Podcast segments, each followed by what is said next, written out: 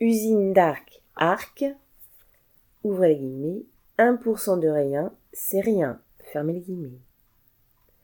À l'usine d'Arc, groupe international qui produit de la vaisselle, plus de 500 travailleurs sur les 5500 que compte le site se sont regroupés devant les bureaux pendant une réunion pour les négociations annuelles obligatoires. Cela fait des années que la direction de ce groupe millionnaire bloque les salaires sous prétexte que les finances des actionnaires iraient mal. Et c'est encore sous ce même prétexte que chaque année, des dizaines de millions d'euros d'argent public atterrissent dans les poches des propriétaires du groupe. Récemment, les patrons de ce groupe ont reçu 16 millions d'euros et tous les travailleurs mesurent que, contrairement à ce qui est dit, cet argent ne sera pas investi dans le site. Faute d'entretien des machines et des bâtiments, les conditions de travail se sont largement dégradées, provoquant de nombreux accidents du travail avec arrêt, ouvrez la parenthèse, 30 pour les mois de septembre et octobre, fermez la parenthèse. Le cinéma des actionnaires qui crient à la faillite, le mépris pour les travailleurs, l'exploitation qui augmente, les salaires bloqués tandis que les prix flambent, ce ne sont pas les raisons d'être en colère qui manquent.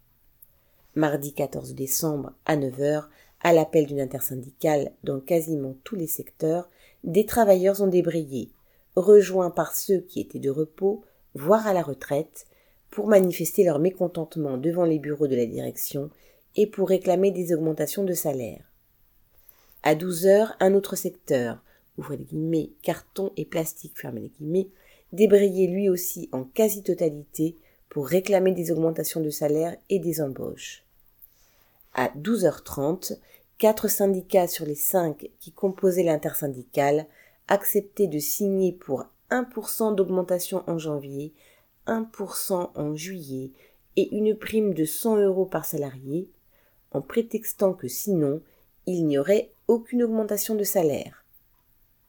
Ils se sont fait huer par les travailleurs leur disant, ouvrez on ne veut pas des miettes, fermez les guillemets, ou, ouvrez les guillemets, mais 1% de rien, c'est rien, fermez les guillemets.